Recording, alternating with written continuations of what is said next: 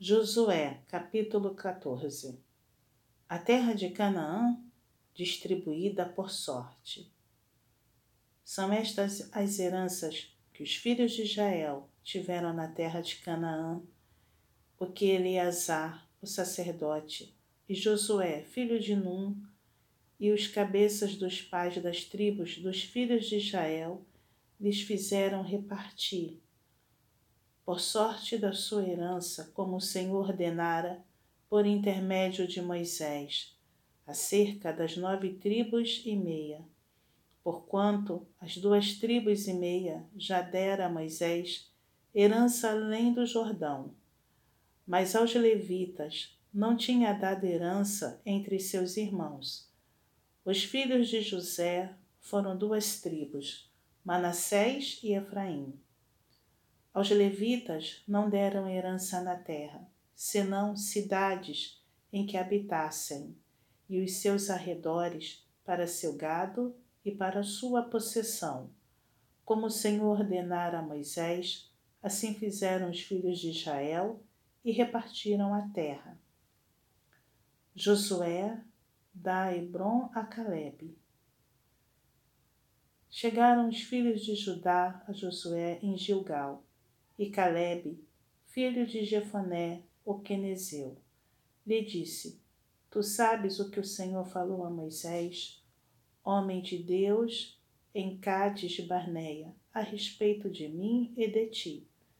Tinha eu quarenta anos quando Moisés, servo do Senhor, me enviou de Cádiz Barneia para espiar a terra, e eu lhe relatei como sentia no coração mas meus irmãos que subiram comigo desesperaram o povo. Eu, porém, perseverei em seguir o Senhor meu Deus. Então Moisés, naquele dia, jurou, dizendo: Certamente a terra em que puseste o pé será tua e de teus filhos, em herança perpetuamente, pois perseveraste em seguir o Senhor meu Deus. Eis agora, o Senhor me conservou em vida, como prometeu. Quarenta e cinco anos há desde que o Senhor falou esta palavra a Moisés, andando Israel ainda no deserto. E já agora sou de oitenta e cinco anos.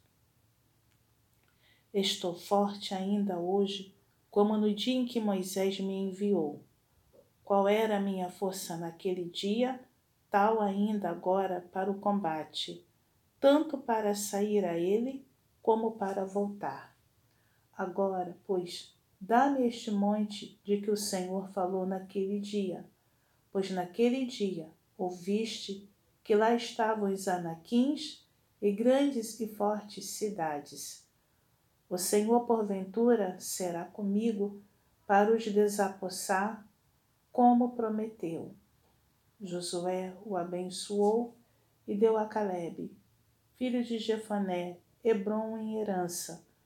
Portanto, Hebron passou a ser de Caleb, filho de Jefané, o quenezeu, em herança até o dia de hoje, visto que perseverara em seguir o Senhor, Deus de Israel.